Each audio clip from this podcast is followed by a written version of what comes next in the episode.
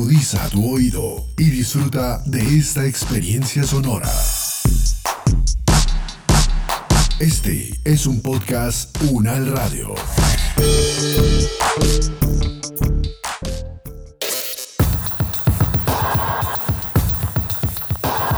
Universo Sonoro.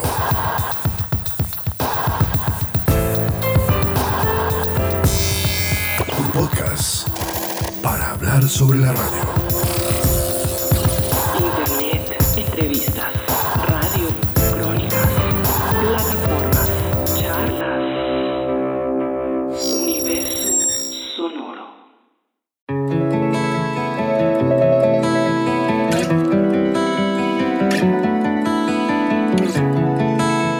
Estamos otra vez en un encuentro fantástico con Antonio Pardo García y su libro 100 años de radio, 90 en Colombia.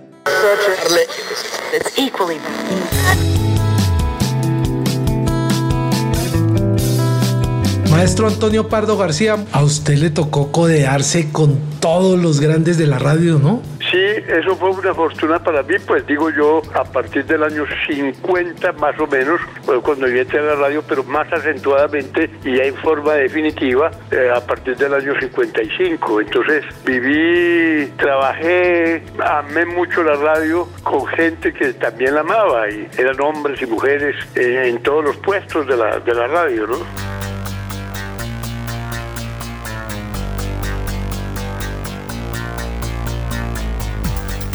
Maestro, recordar uno a Cecilia Fonseca de Ibáñez en la Radio Nacional, a Gloria Valencia en HJCK, a Teresa Gutiérrez también en Caracol, a Maruja Yepes, a Sofía Morales, a Betty Valderrama, esas mujeres que eran artistas de los programas de radio, de esas escenificaciones que hacían con las novelas, que después se convirtieron en artistas de televisión, ¿no? Podríamos decir que se iniciaron fue en la radio como artistas. grandes mujeres de la radio y mujeres importantísimas en la historia. Por ejemplo, uno puede trasladarse a la época en la cual yo estuve directamente, por ejemplo, me tocó mientras Sofía Morales era que dirigía un programa muy, muy, muy bueno en RCN a las 10 de la mañana sobre problemas del hogar. Ella venía de La Voz de Colombia porque se había iniciado en La Voz de Colombia. Sofía Morales hacía un programa para competirle a Teresita Gutiérrez, hija de uno de los grandes de la radio y quien eh, tenía una voz grave, una voz eh, fuerte y hacía un programa también un poco familiar, menos familiar que el que hacía Sofía Morales de una manera extraordinaria. Eh, Es decir, es que uno se detiene mirando la radio, la historia, se detiene en estos nombres femeninos, en esos que usted ha mencionado, y encuentra, por ejemplo, valores extraordinarios. Livia Boada Escobar, usted recuerda, ella era la intérprete de las grandes novelas de fondo que tuvo Toledad, y entonces eh, eso hizo toda una época. Yo creo que a, a ella se le debe en parte el éxito del, del dramatizado en la radio durante la época de los años 70 más que todo. Eso fue maravilloso. Lo encontró cambiado. ¿Por qué? No creo que pueda serles útil. ¿En qué sentido? Juan debe, en cierto sentido, resolver otra cuestión. ¿Qué cuestión?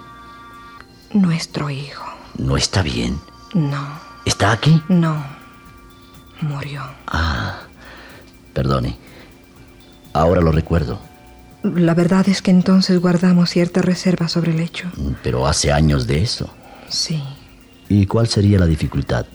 Todavía no hemos podido encontrar una solución ¿Para qué? Para la desgracia. Sí, fue una desgracia. No lo tengo muy presente.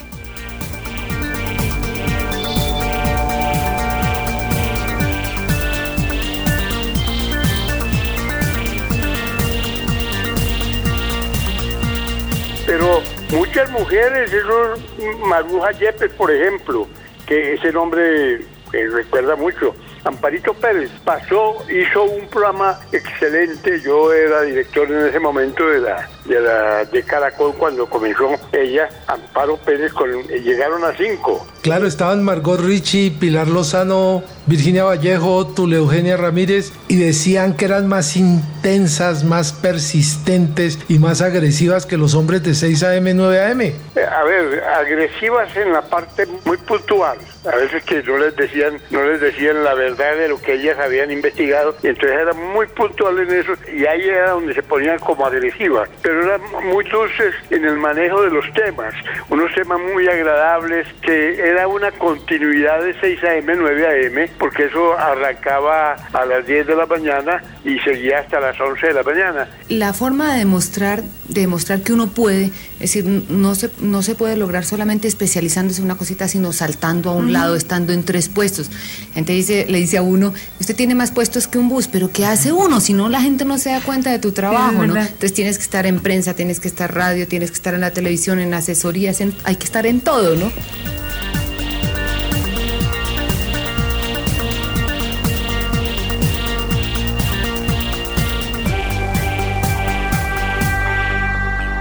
Y eso fue un éxito extraordinario porque así nos permitió ampliar el- la presencia del periodista en la radio durante esos años, años 72, 73, 74, maravillosos. ¿Qué tal pensar, por ejemplo, que hoy la radio ya tiene a personas como Yolanda Ruiz, a María Clara Gracia, una niña con pinta de grande y estilo de grande, Camila Zuluaga? Las que usted ha mencionado todas han seguido una línea muy importante y han hecho y están haciendo una radio importante, especialmente en el campo de la información, que es el- lo más destacado que tiene pues la radio. Eh, Yolanda, por ejemplo, eh, le toca dirigir nada menos y nada más que toda una cadena informativa como es RCN y lo hace muy bien, ella es una profesional, ya tiene como 30 años trabajando en, en- en el periodismo y es eh, muy precisa en la fijación de las respuestas y todo. Maestro, se me iba a pasar por alto el nombre de Chava Rubio. Cuando yo entré a Caracol a trabajar en el año 55, ella ya estaba en Caracol trabajando, pero hacía poco, hacía por ahí año y medio, que era directora de la discoteca de la Voz de Antioquia, que era la mejor de Colombia. En ese momento, la Voz de Antioquia tenía casi un piso completo lleno de discos, lleno de cintas y lleno de, de recuerdos gratos de la radio. Y doña Chava era la que organizaba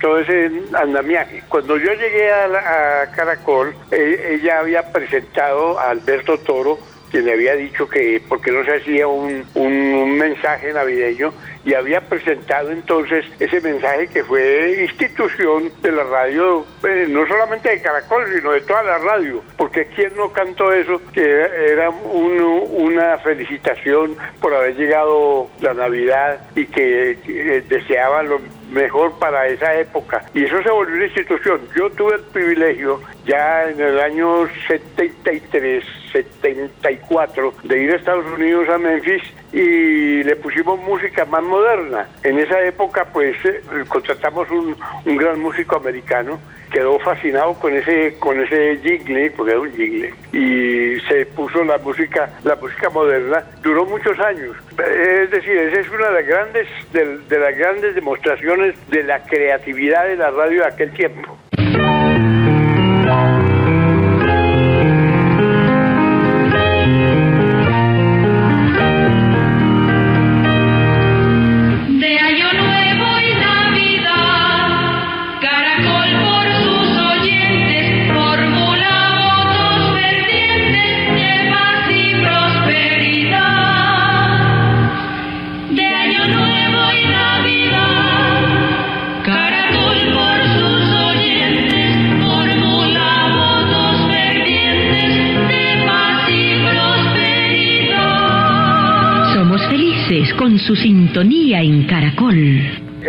Tolimense, ¿no? Ella nació en Tolima, pero se había ido a vivir a Medellín con las hermanas y hacían un trío muy bonito que se presentaba en todo el país, se presentaron en Bogotá, se presentaron en Medellín. Ella era segunda voz, una voz magnífica que tenía y eh, entró a trabajar a la voz de Antioquia, pues en ese puesto, e hizo eso, pero ella no solamente hizo es- ese saludo de Navidad de Caracol, es una gran compositora de bambucos como reproche, es gran compositora de muchos pasillos, es una, una, una persona inolvidable en la radio. Maestro, y decían de Año Nuevo y Navidad, Caracol por sus oyentes, formula votos fervientes de paz y prosperidad. Y así sabemos que empieza el diciembre en Colombia, ¿no? Ahora lo ponen desde noviembre. ¿Sabe una cosa? Yo eh, hago esta confesión. Precisamente en noviembre, hablando con uno de los altos ejecutivos de una de las cadenas radiales, yo le dije, en esta pandemia que la gente no está, eh, estamos pensando es en la pandemia y en los efectos de la pandemia. Hablemos de otra cosa, ¿por qué no ponen de una vez en lo de Navidad, no ponen desde noviembre? Y al otro día lo pusieron ahí. Muy bien, eso a mí me parece que fue muy oportuno por parte de la radio decir que la Navidad ya llegaba. Y llegó, evidentemente, pues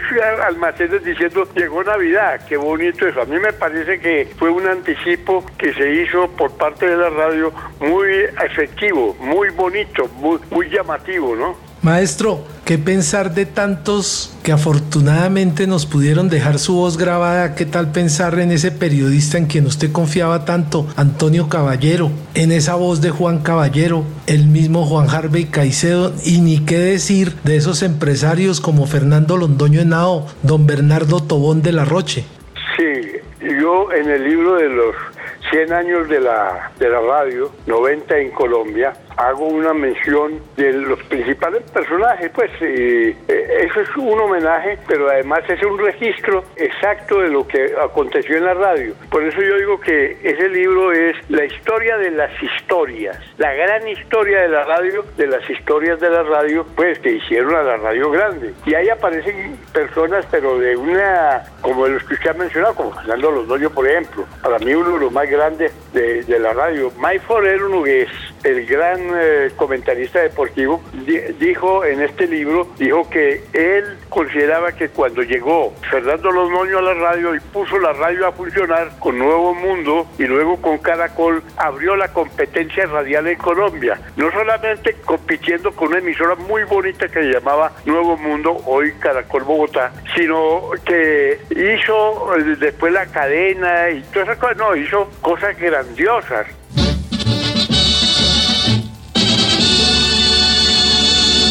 Con ustedes, emisoras Nuevo Mundo, sus emisoras Caracol en Bogotá. Pero no solamente él, Fernando Londoño, pues venía de trabajar en un banco y fue una sorpresa para quienes pues no sabían que tenía tanto talento. U otros hombres maravillosos, como por ejemplo yo recuerdo con mucho cariño, con mucho afecto a Enrique Ramírez Gaviria, que en el año 35, después de haber comenzado a trabajar en la radio, se inventó el Transmóvil. Él se inventó eso y la llevó a Medellín y la puso a funcionar en Medellín. Y bueno, ¿y qué no hizo después? Él fue, él fue el creador del espectáculo de la radio en Colombia. Él fue el que llevó a Nueva Granada y a la voz de Medellín, llevó el espectáculo. Aquí vinieron grandes actores, grandes cantantes, grandes personalidades del mundo y hablaban por la radio y se presentaban aquellos artistas en grandes espectáculos nocturnos. Bueno, hay mucha gente que uno no puede tener, Bernardo Tobón, ¿no? que, que, como se dice popularmente, quitarse el sombrero ante la creatividad de este señor Bernardo Tobón de la Roche, que no solamente creó una cadena, él solito la creó, sino que la puso a caminar, fue de los primeros de estrenar aquí en FM, le dio la oportunidad a mucha gente, a mí, entre otros, y yo hice grandes transmisiones con todo el equipo, con toda la gente de todo el arte, a partir del año 66 hasta el año 73, cuando me retiré para volver a Caracol. Yo a veces digo, pero caramba, haberme tocado trabajar con gente tan maravillosa como por ejemplo Alberto Acosta, un periodista eh, que, pero de, de talla mundial. Bueno, y mucha gente como Antonio Henao Gaviria, que hoy no lo recuerdan las juventudes. Antonio Henao Gaviria, el loco Henao Gaviria, hijo de un hombre que fue ministro de, de salud. ¿Sabe qué hizo? No solamente transmitió el accidente en el cual murió Gardel el año 35, sino que luego se hizo un vuelo sobre Medellín para ver cómo era Medellín de noche, el primer vuelo que hubo en Medellín, y se bajó del avión y se puso a relatar lo que había visto eh, a través de la voz de Antioquia. Ese relato fue memorable porque, en primer lugar, eh, el permiso, le costó mucho trabajo conseguir el permiso para poder decolar de noche de Medellín y luego aterrizar con las luces de los automóviles que él había pedido previamente para que lo ayudaran. Y luego Antonio Nao Gaviria hizo una cosa magistral, maravillosa, que eso eh, enseña, enseña lo que ha sido la radio. Se inventó unas visitas a Agua de Dios y traía unas caravanas llenas de regalos para los enfermos de Agua de Dios. Eso fue maravilloso. Todos los diciembre lo hacía y eso fue definitivamente una de las muestras de solidaridad más grandes que ha hecho la radio en Colombia en todos los tiempos. Antonio Henao Gaviria. Don Antonio, nuestra pregunta es, es la siguiente. ¿Cómo vivía la gente en, en ese tiempo la llegada de un artista internacional y de tanta trayectoria como era Carlos Gardel? Toda la situación de Medellín en esa época era fantástica. Aquí éramos tangueros, aquí éramos muy tangueros, una cosa tremenda. Aquí bailábamos el choclo, bailábamos la comparsita, se oía mucho el tango por todas partes, Gardel se le oía por todas partes. Y naturalmente las presentaciones de Gardel antes de llegar de su gira a Medellín se escuchaban de, de, de Venezuela, de Puerto Rico, de, todas partes. Entonces, Maestro, ¿qué tal pensar en las grandes transmisiones? En el aire su parabólica solar del Caracol Habano. ¿Qué tal eso? Ese- eso es memorable. Pero fíjense que la historia debe comenzar es la transmisión en sí, pues obviamente una transmisión que hizo historia. Partió el sistema técnico de hacer transmisiones en ese momento. ¿Por qué? El FM solamente se utilizaba para hacer transmisiones entre estudios y los transmisores. Y a partir de ese momento comenzó el FM en movimiento. El FM es mucho mejor en calidad, una calidad 100% frente al AM, que el AM no tiene tanta tanta calidad como el FM. Y ahí comenzó ese, ese ciclo importantísimo de la técnica en la radio pero la hicieron memorable y se les olvidó mencionar mucho lo que fue la cosa técnica. ¿Por qué le hizo memorable? Por los dichos, esos que usted acaba de mencionar. En el aire dice parabólica solar y se inventó, se inventó la cosa de la parabólica solar porque en esos tiempos estaba llegando ya más que todo pues la- las parabólicas y estaban llegando todo eso que estaba llegando de la técnica, ¿no? Pero eso es memorable, eso es memorable. Eso es para uno sentarse y ver esa creatividad tan grande de los técnicos en primer lugar y luego de los artistas, ¿no? Y suba al cerro y vaya hasta la montaña y organice los enlaces. Y hoy en día esa radio maestro que ni siquiera la tocamos porque a usted le tocó convivir ese paso de la radio en que andaba uno lleno de pícolos y de cintas eh, magnetofónicas y hoy en día esa radio ni la tocamos. Yo siempre le digo a la gente, donde quiera que voy, paso de montañero, bueno, yo soy de Medellín, pero paso de montañero porque yo digo, a mí todos los días me asombran los inventos que llegan, eh, técnicos, los inventos técnicos. Cuando yo llegué a la radio, me comencé a informar, obviamente que es muy importante qué era la radio, cómo era la radio. Y entonces estaba trabajando en Medellín precisamente en un radioperiódico Adelante Informa, cuando eh, supe que ya venía para Colombia el- la primera grabación de cinta magnetofónica para Colombia, año 51. Y cuando yo estaba en Caracol ya trabajando año 55, llegó evidentemente la grabadora de cinta magnetofónica y nosotros alrededor de esa grabadora que se la había traído un señor a Fernando Londoño Nao y nos estaba haciendo entrega de ella en el escritorio porque nosotros éramos los que la íbamos a utilizar en el noticiero, nosotros todos éramos asombrados. ¿Cómo así?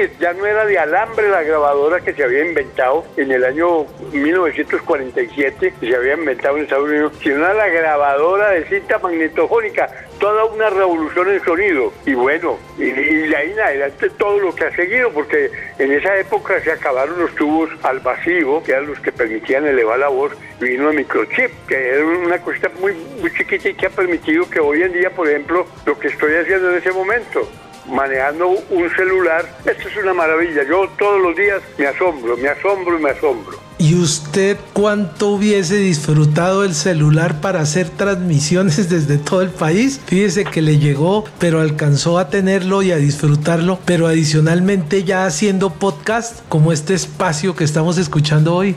Sí, vuelvo y digo, me asombra. Mire, yo estuve en el año 90 en Italia. Cuando llegué a Italia, a Roma, porque yo era director de, de las transmisiones de RCN en el Mundial de Italia. Y yo tenía además el encargo de, de- de dirigir y hacer posible la emisión de RCN estéreo en Roma. De las pocas cosas y extrañas que de pronto se han olvidado. Entonces, cuando llegué allá, el primer día, eh, yo llegué como a las 11 de la mañana al hotel, me instalé y todo eso, y salí a la calle con los dos compañeros más. Y entonces lo primero que vimos fue un señor con, una, con un aparato grande, pa- parecía como una caja de una caja de una plancha. Y era hablando por era, eso era un celular en ese momento. A Colombia no había llegado. Nosotros como montañeros, como le digo al principio, miramos a ese señor que se paseaba y se paseaba hablando en la calle. Y, y nosotros, nosotros todavía estamos atrasados. Pero ya cuando nosotros vinimos a Bogotá, después de eso ya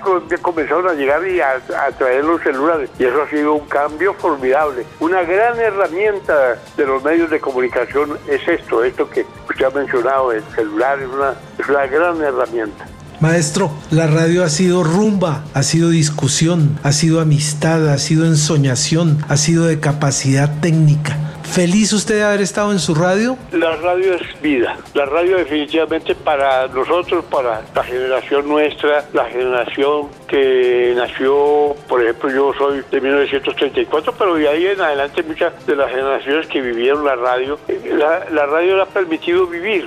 La radio ha sido la que ha permitido el entretenimiento. La radio es la que ha permitido la información inmediata. Y aún lo permite. Y aún lo puede hacer. Claro que no podemos abandonar. Si una cosa llega y nos moderniza, pues utilicémosla y, echemos hacia adelante ese sistema que, que llega. Por ejemplo, mire, hay una cosa que está, yo lo cuento ahí en el libro que me parece que es importante. Una cosa que está por decidir, por inventar. El señor Marconi, el inventor de, pues, primario de la radio, el fundamental, el que creó el sonido en el espacio, le voy a decir, ese señor decía que si uno hablaba a- en la calle, por ejemplo, hablaba uno en la calle, uno dejaba la voz ahí en la calle, que esa voz había que rescatarla y que él podía, que iba a ver si podía rescatar la voz de Cristo en los últimos minutos de su vida. Y esa fue, era la obsesión de él. Bueno, que inventó muchas cosas, pero qué obsesión tan extraordinaria. No le han seguido el- la cuerda, como se dice popularmente, pero es maravilloso como piensan esos, esas personas sobre lo que se puede hacer en beneficio de, los, de cada persona, de cada oyente, cada persona que necesita comunicarse. Maestro, y usted nos sigue dando lecciones de la radio como hoy, haciendo un podcast que era lo único que le faltaba hacer en radio, maestro. Aquí en UN Radio Eso, eso es una, eso es una maravilla. Le hago esta otra revelación. Yo por las mañanas, primero antes de levantarme, yo doy gracias a Dios, rezo mi oración y ahí sí me paro. Y comienzo a ver el periódico, comienzo a escuchar emisoras, comienzo a ver la televisión, comienzo a, a ver todo lo que pueda, de noticias eh, y de todas las cosas que, que están pasando en ese mundo. Y yo digo, oiga, qué maravilla estar uno vivo para escuchar todo esto, para uno vivir esto. Es vida, eso es vida, todo esto es vida. Maestro Antonio Pardo García, autor del libro 100 años de radio 90 en Colombia, muchas gracias por estar participando de un podcast de la Universidad Nacional de Colombia. No, muchísimas gracias a ustedes. Aprovecho para pedirle a los eh, a las personas que están haciendo hoy la comunicación social a través de la radio, la televisión, el periódico, en fin, que utilicen todas estas herramientas modernas que están llegando, pero principalmente con creatividad, no utilizar la herramienta y, y- y sentarse uno al lado de la herramienta, no, aprovechar la herramienta. Yo creo que ahí está el éxito del periodismo y el éxito de los medios de comunicación en el futuro inmediato y siguiente. Maestro Antonio Pardo García, muchas gracias por acompañarnos en este podcast. Lo conservaré hasta que me muera. Mil gracias, mil gracias, mil gracias.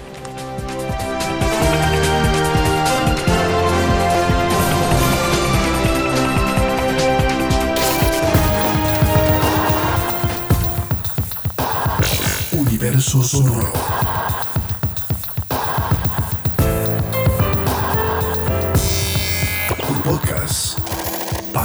Sobre la radio.